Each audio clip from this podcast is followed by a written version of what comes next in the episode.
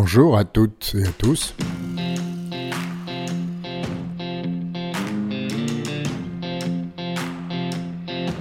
Parole de lawyer. Bonjour, c'est Pierre Savant-Schreiber et je suis heureux de vous retrouver pour ce nouvel épisode de mon podcast Parole de lawyer. Aujourd'hui, nous allons parler des honoraires. Ah, c'est le sujet qui fâche, les honoraires. Les clients trouvent toujours qu'ils en payent trop et les avocats qu'ils n'en reçoivent pas assez. Mais il y a des raisons à cela. Nous allons voir lesquelles tout de suite. Mais avant cela, comme d'habitude, s'il vous plaît, n'oubliez pas de liker, de mettre des bonnes notes et de partager ce podcast avec ceux que ça pourrait intéresser. J'ajoute que tout ce que je vais dire à propos de l'honoraire des avocats euh, peut facilement être euh, appliqué aux honoraires d'autres professions libérales. Donc n'hésitez pas à partager ce podcast avec euh, tous vos amis et connaissances professions libérales. Ils sauront exactement de quoi je parle. Combien d'avocats ai-je connu qui étaient de brillants juristes, d'excellents avocats, qui donnaient de très bons conseils à leurs clients, qui connaissaient toute leur matière parfaitement et qui en vivaient assez chichement. Et pourquoi? Parce qu'ils avaient beaucoup de difficultés à parler d'argent avec leurs clients. Ils le disaient eux-mêmes d'ailleurs. Ouais, euh, ça, ça va, je suis bon, mais je ne sais pas parler d'argent avec mes clients. Donc souvent, ils n'osent pas demander, ils n'osent pas dire combien ils ont travaillé. Et le client n'est pas plus satisfait pour autant. Euh, bon, euh, si l'avocat ne parle pas d'un horaire, c'est que je lui dois rien, en gros. Combien en ai-je connu comme ça? Eh bien, à peu près autant de clients que j'ai connus et qui, eux, étaient frustrés par l'honoraire payé à l'avocat, euh, trop cher, mais surtout la mauvaise surprise. Et c'est ça que je crois qu'il faudrait retenir. S'il y avait une seule chose à retenir de ce, de ce podcast, c'est il ne faut pas donner à son client de mauvaises surprises. Plus le client sait à quoi s'attendre, et plus l'honoraire passera facilement. Mais d'où viennent ces difficultés autour de l'argent? D'abord, il y a du, le fait que nous sommes une civilisation judéo-chrétienne dans laquelle parler d'argent euh, ne se fait pas, considéré comme vulgaire, et puis il y a même au-delà de ça une sorte de culpabilité hein, derrière le fait de parler d'argent. Il y a, ben, je vais vous demander de me donner de l'argent, je n'ose pas, après tout, euh, vous êtes en difficulté, vous venez me voir pour que je vous aide, vous me demandez un service. Ça m'est difficile de vous demander de l'argent pour ça, parce que le, concept du service, et c'est euh, peut-être euh, l'une des causes exogènes les plus, les plus essentielles, c'est qu'en France, comme dans beaucoup d'autres pays d'ailleurs, on considère qu'un service, ça se rend, ça ne se vend pas. Donc il y a une espèce de culpabilité chez l'avocat à demander de l'argent, et puis, euh, et puis le client, et ça c'est peut-être la deuxième cause, souvent le client a l'impression que en fait, son dossier est bon, que lui n'a rien fait de mal, que ce qu'on lui doit, ça lui est naturellement dû, et que lui ne doit rien. Et donc, il voit mal pourquoi il faudrait en plus payer quelqu'un pour le faire constater, en quelque sorte. Et en réalité, moins le client a l'habitude de travailler avec des avocats, et plus la difficulté est grande. Et bien entendu, moins le client a de moyens, et plus la difficulté est grande. Donc comment est-ce qu'on résout cette quadrature du cercle de l'avocat qui n'ose pas parler d'argent, qui n'ose pas en demander, et du client qui n'imagine pas que son dossier puisse euh, lui coûter beaucoup d'argent?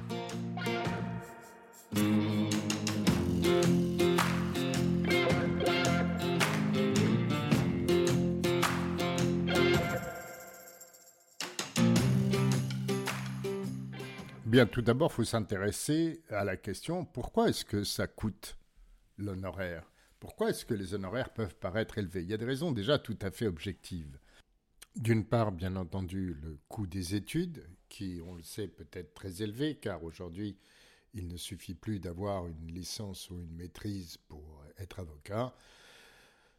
Disons qu'en général, dans les cabinets, on demande un peu plus, c'est-à-dire soit une bonne école de commerce, soit une fac étrangère, et ainsi de suite.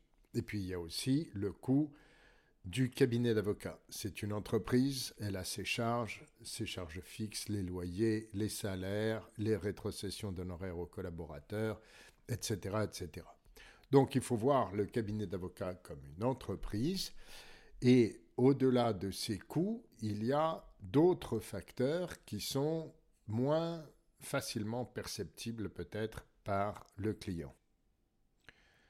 Lorsque l'on fait des dossiers contentieux, eh bien, souvent, le client ne peut pas apprécier le temps perdu par l'avocat dans les délais de procédure, dans les attentes auprès du greffe, auprès du juge d'instruction, euh, le fait qu'il faille aller plaider parfois assez loin, qu'il faille attendre son tour, on peut passer des demi-journées entières à attendre son tour. Et là, ben, c'est compliqué parce que non, on ne peut pas travailler en même temps sur d'autres dossiers. C'est pas vrai. C'est pas sur un iPhone dans une salle d'audience alors que d'autres personnes parlent que l'on peut travailler efficacement sur d'autres dossiers. Mais comment facturer tout ça au client? À l'évidence, on ne peut pas lui facturer tout le temps qu'on passe puisqu'on ne le passe pas à travailler son dossier, mais en même temps, c'est du temps perdu pour l'avocat. En matière de conseil, la nécessité de tout vérifier, de tout relire, euh, je ne sais pas combien de fois, ça prend vraiment beaucoup de temps. Combien de fois j'ai entendu des clients dire alors c'est très simple, il suffit juste de dire petit A, je lui dois de l'argent, petit B, je m'engage à lui rembourser dans trois ans. Et, et petit C, on ne se fait pas de procès, mais même quelque chose comme ça, ça prend plus de temps qu'on ne le pense de l'écrire parce qu'il faut penser à tout. Quel sera le droit applicable? Qu'est-ce qui se passe en cas de contentieux? Qu'est-ce qui se passe s'il y a une échéance qui est ratée? Est-ce que le débiteur a le droit à un petit délai pour euh, réparer son retard? Si oui ou non, si ne, s'il ne respecte pas ce délai, qu'est-ce qu'on fait? Est-ce qu'on essaye de se rapprocher? Est-ce qu'on fait une médiation? Est-ce qu'on va en arbitrage? Est-ce qu'on va en contentieux? Cette euh, dette, elle porte intérêt euh, de quelle façon, à quel taux, payable tous les combien, etc. Le nombre de questions qui se posent sur euh, quelque chose qui apparaît comme étant extrêmement simple au départ, les avocats les connaissent bien, les clients les voient rarement. S'agissant des personnes physiques, il y a un coût particulier tout à fait réel qui est tout simplement celui de la TVA. Et oui, car autant pour l'entreprise, euh, la TVA sur l'honoraire de l'avocat peut être récupérée sur la TVA qu'elle perçoit auprès de ses clients, autant pour les clients personnes physiques qui sont en quelque sorte en bout de chaîne de la taxe sur la valeur ajoutée, eh bien ça renchérit arithmétiquement la prestation de l'avocat de 20%. Au cours de mes activités dans le Conseil de l'ordre des avocats de Paris, euh, j'ai pu voir de nombreuses tentatives de convaincre le Bercy, le ministère des Finances, que c'était injuste que l'accès à un avocat était un droit qui était essentiel à toutes les personnes et qu'il aurait été euh, plus juste donc de faire en sorte que les personnes physiques, même peut-être avec des conditions de ressources, puissent ne pas avoir à payer la TVA ou à payer une TVA réduite sur les honoraires d'avocat. Comme vous avez pu le remarquer, ça n'a jamais marché. Donc voilà quelques éléments objectif pour expliquer pourquoi l'honoraire d'un avocat, ça représente de l'argent. Et puis il y a une autre perception qui fait que du point de vue du client, euh, on ne comprend pas bien pourquoi on doit payer autant, c'est que le client souvent ne sait pas très bien ce que l'avocat fait. Et ça me permet de vous rappeler une des premières règles que m'a appris mon premier patron quand j'étais tout jeune avocat. C'était à New York et c'était You never talk too much to your client. Vous ne parlez jamais trop à votre client. Si on exagère un petit peu, un avocat dans un dossier contentieux à qui le client confie un dossier qui ne donne plus aucune nouvelle à son client et qui, des mois plus tard, appelle son client en disant J'ai une bonne nouvelle, nous avons gagné, eh bien, je vous assure qu'il va avoir du mal à se faire payer l'honoraire. Pourquoi? Parce que le client aura l'impression qu'il ne s'est pas passé grand-chose entre le moment où il a confié son dossier et le moment du résultat, et que donc si l'avocat a gagné, c'est bien parce que son dossier était excellent. À l'inverse, l'avocat qui tient son client informé très régulièrement de ce qui se passe dans le dossier, même et y compris s'il ne se passe rien, car le client a besoin de savoir ça. Et qu'est-ce que ça coûte un petit coup de fil ou un email pour dire euh, je ne vous ai pas recontacté depuis le mois dernier. Euh, la raison en est simple, je suis toujours en attente du rapport de l'expert et donc il ne s'est rien passé dans le dossier, mais bien entendu, dès que je le recevrai, je vous le communiquerai et nous en parlerons, quelque chose comme ça. Ça, c'est de nature non seulement à rassurer le client, mais aussi à savoir que vous vous préoccupez de lui, vous vous occupez de lui, vous pensez à lui. Et ce sont ces éléments-là qui vont faciliter la compréhension par le client de l'honoraire et sa facilité à le payer. Alors je disais, ça ne coûte rien de passer un coup de fil ou d'envoyer un mail. Il y a une différence quand même. Le mail, certes, c'est beaucoup plus rapide. Ça va prendre quatre lignes, ça va vous prendre cinq minutes et ce sera fait. Et vous aurez coché la case J'ai tenu mon client informé. Absolument.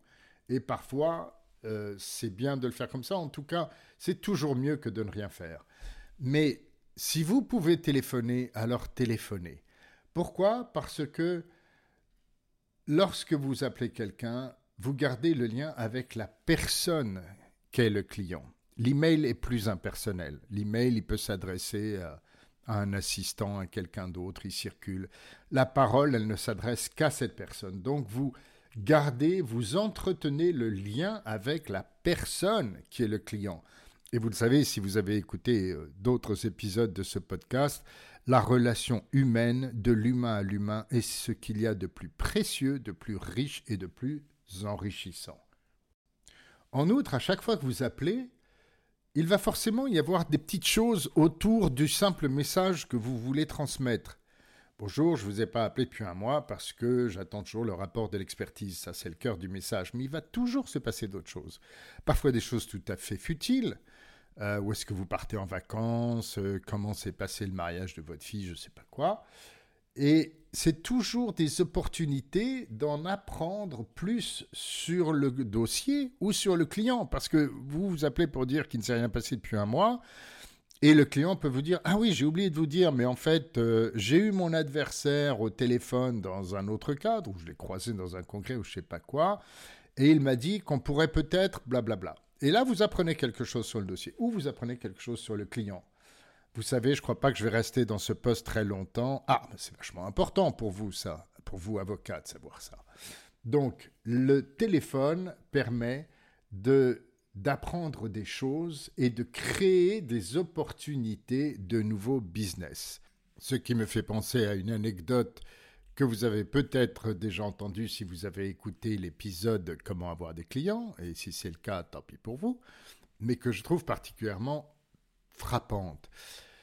J'avais été euh, invité, enfin invité est un bien grand mot puisque c'était payant et que c'était très cher, à une sorte de rencontre de speed dating entre euh, dirigeants de services juridiques et d'avocats en Suisse. Je trouve ça très cher. Et dans la brochure, il y avait le nom des participants des années précédentes.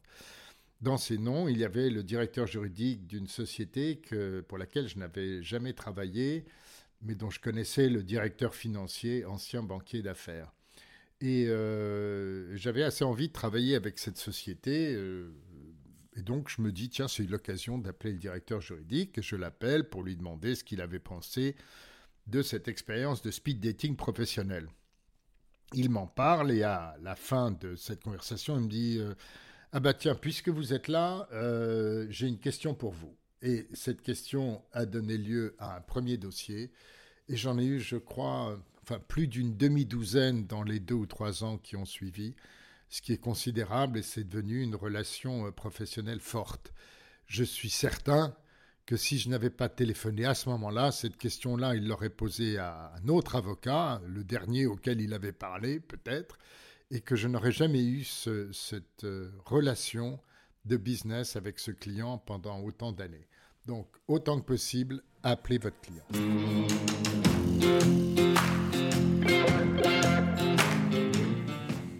Alors maintenant qu'on a une bonne idée de pourquoi l'honoraire ça coûte cher, comment est-ce qu'on fixe l'honoraire? Alors, premièrement, il faut savoir qu'autrefois, l'honoraire, c'était, je me souviens plus de la formule exacte, mais c'était quelque chose comme le point de rencontre entre les besoins de l'avocat et la faculté contributive de son client. c'est-à-dire que l'honoraire se fixait comme ça, au pif, en fonction de ce que le client voulait et de, des besoins financiers de l'avocat. Donc on fonctionnait par provision. Peu importe le passé, tout ça n'existe plus aujourd'hui. Il y a différentes méthodes. Première méthode, le taux horaire pur. C'est-à-dire, vous savez que l'avocat va vous facturer X centaines d'euros par heure de travail. Alors, dans un cabinet, il y a plusieurs taux horaires, selon l'ancienneté de l'avocat les plus jeunes collaborateurs coûtant évidemment moins cher que les associés les plus expérimentés. L'avantage du taux horaire pur, c'est que ça permet un contrôle par le client qui peut demander un relevé des prestations précis et vérifier sa pertinence. Ça, c'est plutôt de nature à rassurer les clients. Mais il y a beaucoup d'inconvénients. Premier inconvénient, gagner plus d'argent que sur des dossiers courts. Or, la plupart du temps, le client voudrait au contraire que ça aille vite. Deuxième inconvénient, ça a l'air précis, mais c'est en réalité peu précis. Combien de temps faut-il pour lire 40 pages des conclusions de l'adversaire? 4 heures? 2 heures? Une heure? Une demi-heure? Qui peut le dire? Ben, Ça va dépendre de tellement de choses ça va dépendre de la façon dont elles sont rédigées, ça va dépendre de la taille des caractères. Enfin, il n'y a pas de mesure précise de combien de temps il faut pour. Troisième inconvénient, qui est l'inconvénient principal, c'est l'imprévisibilité pour le client de ce que va lui coûter son dossier. Il sait qu'il va payer 400, 500, 600, que sais-je. En général, d'ailleurs, pour l'information, les honoraires les plus bas que je connaisse se situent autour de 250 euros pour des collaborateurs dans des cabinets euh, petits ou moyens, euh, jusqu'à plus de 1000 euros dans les grands cabinets internationaux pour des associés expérimentés, 1200, 1300 euros parfois. Donc vous voyez que c'est très très large comme, euh, comme écart. Et le client, lui, il sait que c'est ça de l'heure, mais il n'a aucune idée de combien d'heures il faudra pour arriver au bout de son dossier. Et vous savez quoi? L'avocat non plus, en fait. Car dans un dossier contentieux, c'est encore plus évident, on n'a aucune idée du temps que le tribunal va prendre pour écouter tout ça, des pièges que vont poser les adversaires. Vous pouvez avoir, je ne sais pas quoi, une demande auprès du tribunal de se déclarer incompétent ou une demande d'expertise, et puis de contre-expertise, et puis les conclusions sur la remise du rapport d'expertise, etc. Vous ne savez pas. Et même au niveau du conseil, vous ne savez pas parce que vous ne savez pas combien de temps va prendre la rédaction des accords, vous ne savez pas combien de types d'accords il y aura, vous ne savez pas combien de temps va durer la négociation. Bref, on est dans la brume. Et cette brume est propice aux mauvaises surprises que j'évoquais tout à l'heure. C'est-à-dire que le client commence le dossier et parfois d'ailleurs demande à l'avocat une estimation. Alors l'avocat répond mais j'en sais rien, je ne sais pas combien de temps ça va prendre. Oui, mais enfin maître, vous avez l'expérience quand même, donc dites-moi à peu près combien ça va coûter. Et même dans ce cas-là, si on donne une fourchette, euh, elle peut être facilement dépassée. Et la mauvaise surprise, c'est-à-dire la note d'honoraire qui est largement supérieure à ce que le client pensait qu'elle serait, ça, ça obère significativement la relation entre l'avocat et le client. Donc c'est à éviter à tout prix. Deuxième type d'honoraire, le forfait, c'est-à-dire, bon, ben, ce sera tant pour le dossier. L'avantage, c'est que c'est totalement prévisible pour le client et l'avocat. On sait exactement de combien on parle et ça, c'est très confortable pour le client. L'inconvénient, bah, c'est le risque de perte pour l'avocat. Parce que si l'avocat a mal estimé le temps qu'il faudrait pour conclure ce dossier ou n'a pas envisagé toutes les difficultés qui sont produites, il va perdre de l'argent. Comment est-ce qu'on y remédie? Eh bien, il faut être très très précis dans les conditions. Ça ne peut pas être juste un forfait, voilà, ce sera 10 000 euros d'honoraires, point à la ligne. Non, ce sera 10 000 euros d'honoraires, étant précisé que, et d'abord il faut préciser la durée. Ça, ça couvre les travaux de l'avocat pour telle période. Si le dossier dure au-delà de cette période, il faudra reparler d'honoraires. Deuxième type de condition qu'il faut prévoir, le nombre d'intervenants, de spécialités. Si vous avez par exemple une difficulté en matière de divorce et que vous dites, bah voilà, je suis spécialiste du, du, droit du divorce et ça va me prendre tant de temps. Oui, mais si tout à coup apparaissent des complications fiscales, parce que ce que vous ignorez au moment où vous avez fixé votre forfait, c'est qu'il y a des biens à l'étranger et que la fiscalité est totalement différente, etc., et que donc il faut faire appel à un fiscaliste international, il faut prévoir ça. Il faut prévoir aussi, autant que possible, le nombre de réunions ou le nombre de voyages que ça suppose. À ce moment-là, l'avocat il demande à son client, à votre avis, ça va prendre combien de temps et on va se voir combien de fois? Bon, ben ça, on le précise dans l'accord, la convention d'honoraires. Il faut préciser aussi ce que ça ne couvre pas, comme par exemple le fait que le dossier parte au contentieux ou qu'il nécessite l'intervention d'autres spécialistes. Troisième type d'honoraire, l'honoraire de résultat. En France, il est légalement limité à un complément de l'honoraire convenu, c'est-à-dire qu'il doit d'abord y avoir un honoraire payé par le client à l'avocat, et puis ensuite, il peut y avoir un honoraire qui sera versé à l'avocat en fonction des bons résultats qu'il aura obtenus dans le dossier. L'avantage, c'est que c'est win-win, tout le monde a y gagné, le client est satisfait, qui sait déjà ce qu'il va payer, mais aussi ce qu'il devra payer en plus, sauf qu'il sait qu'il ne le paiera que s'il a gagné et donc s'il est satisfait. Donc pour lui, c'est tout bon. Et pour l'avocat, euh, bah, ça fait une sorte d'alignement des intérêts. Il a tout aussi intérêt que son client à gagner le dossier ou aller vite, ou etc. Donc euh, c'est un élément qui est important, qui se retrouve très très fréquemment aux États-Unis, et euh, aussi dans toutes les situations dans lesquelles l'une des parties, enfin le client de l'avocat, est en état de faiblesse.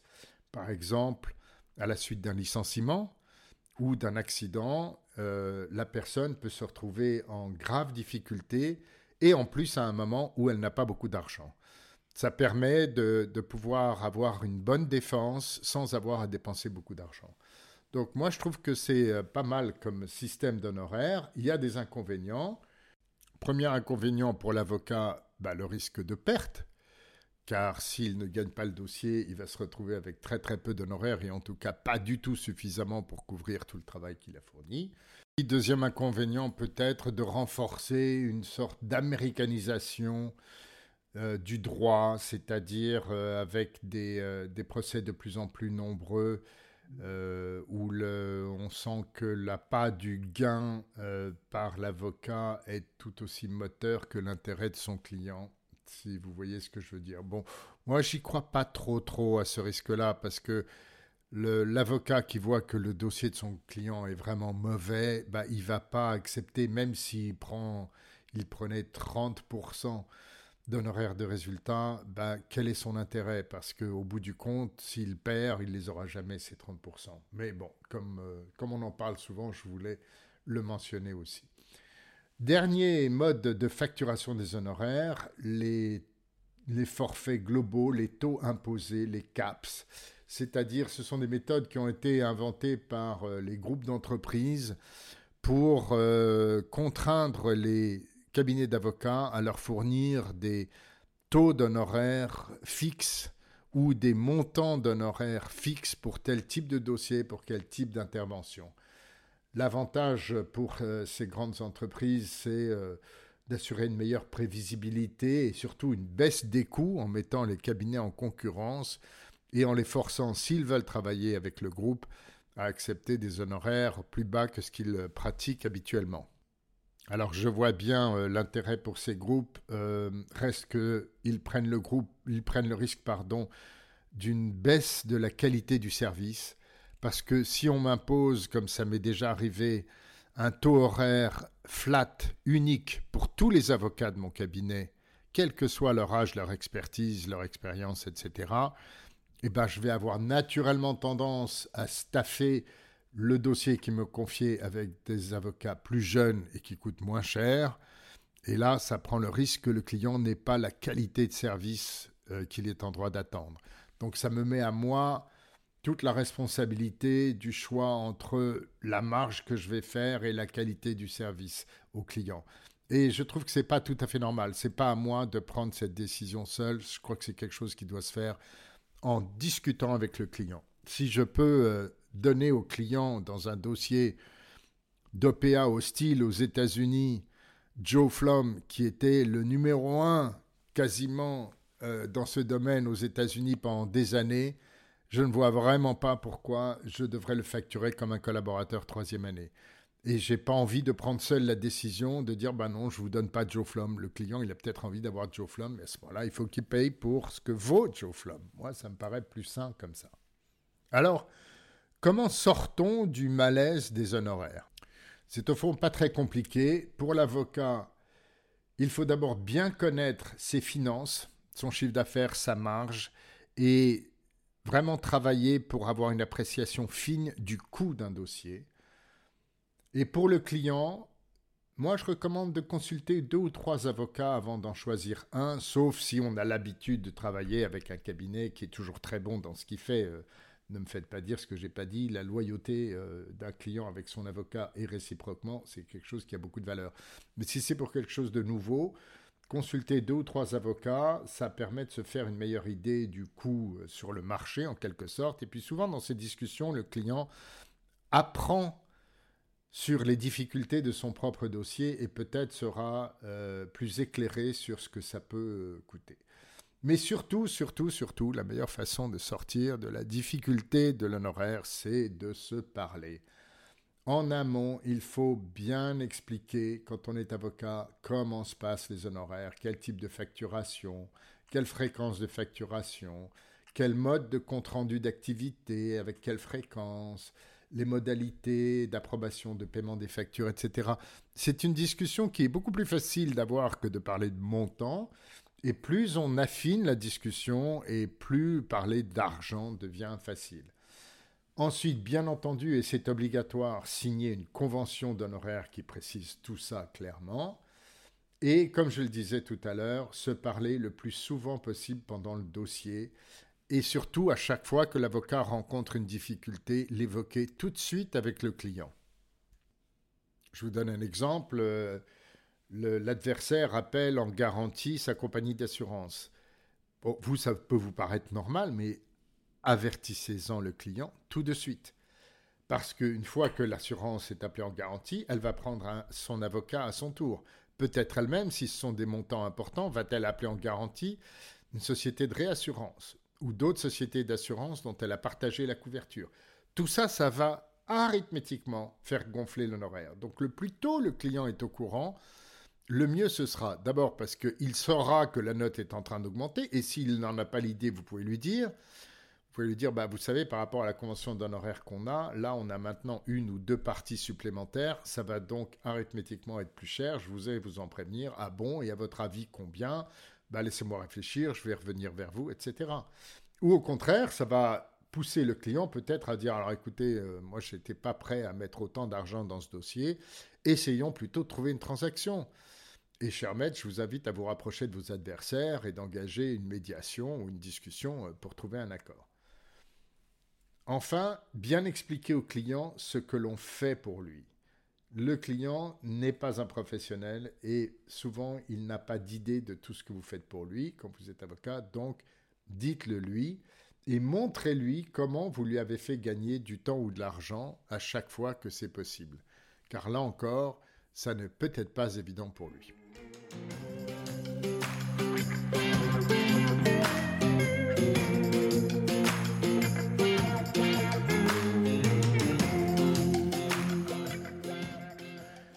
Voyez, au fond, c'est relativement simple.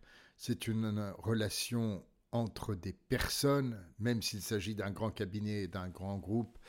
Et il faut se comporter comme on se comporte avec des personnes, c'est-à-dire en étant à l'écoute et en faisant attention à l'autre, de part et d'autre. Et de même que pour l'avocat, il faut savoir de temps en temps faire des cadeaux à son client, faire un rabais. Je me souviens d'une d'une opération qui était la privatisation d'Air France. Et euh, c'est difficile d'imaginer la complexité d'un dossier comme celui-là, tant les aspects sont nombreux, boursiers, internationaux, fiscaux, contractuels, et j'en passe des meilleurs. Et il y avait un aspect qui était l'offre aux salariés, sur lequel le montant de l'honoraire de mon cabinet était très élevé. Pourquoi? Parce qu'il y avait des salariés d'Air France dans plus d'une quinzaine de pays. Et dans chaque pays, il fallait étudier tous les aspects réglementaires, boursiers, protection des travailleurs, protection de la consommation pour les employés concernés. Ça faisait des heures de travail incalculables plus exactement calculable, mais très élevé. Et à la fin, le client m'a dit, écoutez, euh, tout va très bien, mais sur ce poste-là, franchement, ça fait beaucoup d'argent. Et j'ai du mal à le justifier en interne, même si je sais que vous avez beaucoup travaillé avec vos confrères étrangers, etc. Et bon, j'ai fait une remise sur cette partie-là, parce que j'ai compris que le directeur juridique, il était en difficulté avec son management pour faire passer cette pilule-là. Et bon, ben, je lui ai fait une, remise euh, en en étant, euh, en m'assurant qu'il appréciait le geste et que même si c'était implicite, ça le pousserait à nous confier euh, d'autres dossiers par la suite, ce qui d'ailleurs euh, fut le cas. Donc voilà, parlez-vous entre avocats et clients, parlez d'honoraires, il vaut mieux constater dès le début qu'on ne va pas y arriver parce que les attentes des uns et des autres ne sont pas compatibles, plutôt que de se lancer dans un dossier en serrant les dents et en se disant qu'on finira bien par trouver une solution.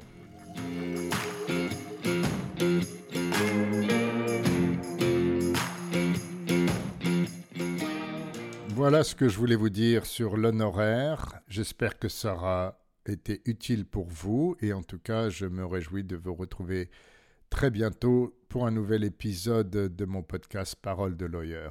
À très vite. Au revoir.